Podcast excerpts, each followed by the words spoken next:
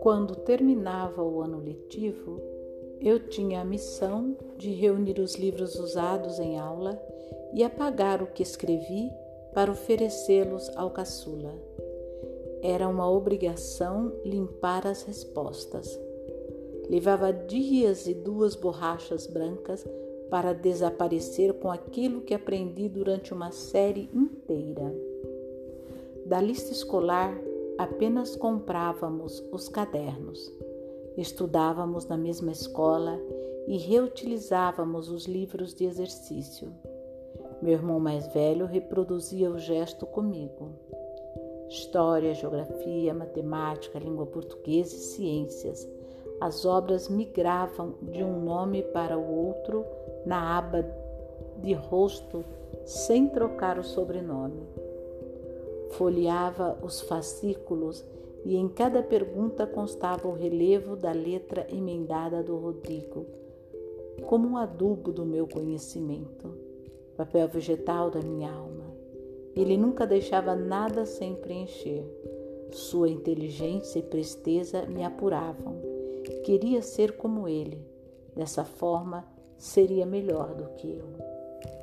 Suas marcas me inspiravam a não desistir, a cavar a solução dos problemas e equações.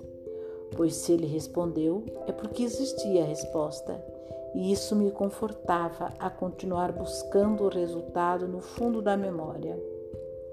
Às vezes, quando não sabia a questão, tentava trapacear e passar minha letra por cima da dele. Nunca estive sozinho na dúvida. Ele me apoiava secretamente, tal tutor da caligrafia.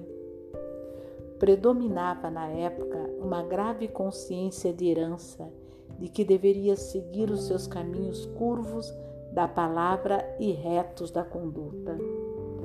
Jamais recebia um livro inédito. As linhas sempre estavam pressionadas pela mão direita do Rodrigo. Quando realizava os temas, eu também mantinha o capricho de não afundar demais o lápis para não atrapalhar o Miguel no ano seguinte. Escrevia leve, acariciando a folha. Não podia estragar o conjunto, rasgar algo, prejudicar a capa, desenhar nas bordas, colar adesivos a responsabilidade já aparecia na ponta dos meus dedos. Havia a noção de que o livro era coletivo, não pessoal. Representava um patrimônio de todos os filhos. Não seria posto numa caixa de pertences para nunca mais e nem jogado fora. Estudar significava cuidar. Assim eu fui educado a não ser egoísta e possessivo, a não me sentir dono da verdade, a ceder o espaço para quem vinha depois de mim. Livro importante era livro passado adiante. Pai e mãe não conseguem colocar fora nada do filho. Fracassam. É um esguicho de tinta no caderno e pretendem emoldurar. Sofro da mesma síndrome e entendo direitinho a compulsão. Nem me refiro a retratos desfocados ou aos primeiros sapatos de crochê. Você ganha a coleção de desenhos das creches, todos os trabalhos realizados em aula, desde a mão com tinta na folha até a colagem de gravetos, e deseja achar um lugarzinho no armário abarrotado não há folga na estante. Talvez seja necessário descartar a escritura e os documentos do imóvel. Afinal, filho é filho, filho é prioridade. São pastas e pastas coloridas e você acha que descartar é como jogar o amor no lixo, que será estigmatizado como insensível, que o filho um dia irá descobrir Onde está o meu desenho de caramujo subindo na árvore? Você mantém a montanha de rabiscos como se fosse a evolução artística em mirim de um Picasso. Para preservar o acervo escolar de dois filhos, por exemplo, você tem que comprar outro apartamento. Estará entre a cruz e a espada, o desapego ou o despejo.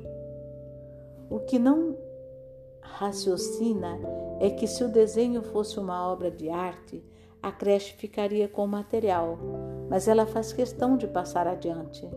No final do ano letivo, a professora entrega o dossiê criativo de 600 páginas com um riso sarcástico. Pai, não esquece que é para mostrar para ele quando ficar adulto. Guardar isso durante 15 anos não conserva sequer os canhotos da reforma durante tanto tempo. A culpa é uma colecionadora compulsiva. O momento trágico ainda é quando inventa de estampar uma camiseta com foto do filho. Como se desfazer dela depois? A imagem estará granulada, apagada, desbotada, já parece um alien. Não, mais um bebê, e ainda assim não contará com coragem para o descarte. Ninguém mais lê o nome da criança e a manifestação mimosa, mas você se engasga inteiro para se despedir dela. Comparativamente, o uniforme da pelada com os amigos, que serve para lustrar os móveis, tem mais condições de jogo. A impressão é que uma câmera vem perseguindo e registrando seus movimentos pela casa e que o ato seria visto como um crime imperdoável. Não há como liberar o pano para a caixinha da campanha de agasalho discretamente sem fungar de piedade. Você não possui uma recordação, é ela que possui você. Age desconfiado e paranoico com a própria sombra, como um guarda do Vaticano protegendo o sudário. Amor de pai e amor de mãe desrespeitam o aproveitamento de espaço. Talvez porque ambos intuem que na adolescência dos filhos não receberão mais nenhum cartão e declaração emocionada e tremida de eu te amo. O excesso da infância termina sendo uma reserva de carinho nos períodos de longo silêncio.